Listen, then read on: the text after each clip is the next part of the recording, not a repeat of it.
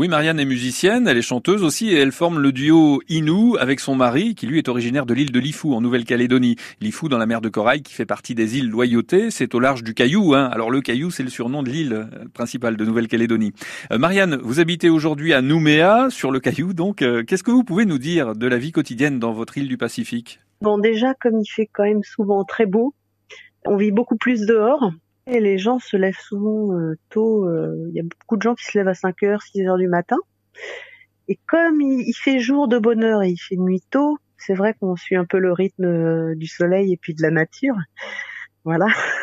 Et puis, en fait, ce qui change aussi, c'est que, par exemple, chez les Kanaks, c'est plus une vie collective, enfin basée sur la collectivité alors que bah, on va dire qu'en France c'est plutôt individualiste.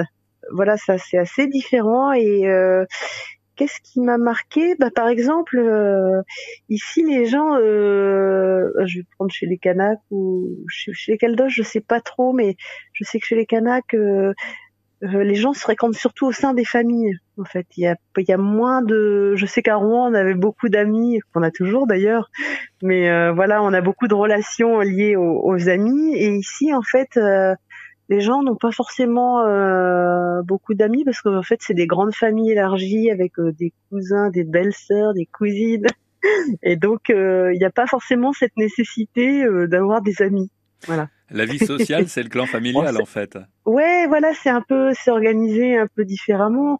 Après, en même temps, euh, les choses ne sont pas euh, toutes noires ou toutes blanches. Voilà, c'est euh, au début, je me disais bon, il y a les Caldoches d'un côté, ça va vraiment être les pro-colonisations françaises, des Kanaks anticolonialistes, et, et en fait, les choses sont beaucoup plus compliquées parce que il y a beaucoup de métissage en fait, notamment chez les, les Caldoches. Il y a des Caldoches qui ressemblent à des Kanaks physiquement.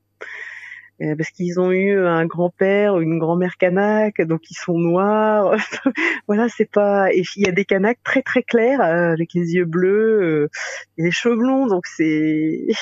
en fait, les choses sont beaucoup moins euh, manichéennes qu'on pourrait le penser quand on est en France. Merci Marianne, notre Normande du bout du monde. On vous retrouve demain depuis Nouméa en Nouvelle-Calédonie.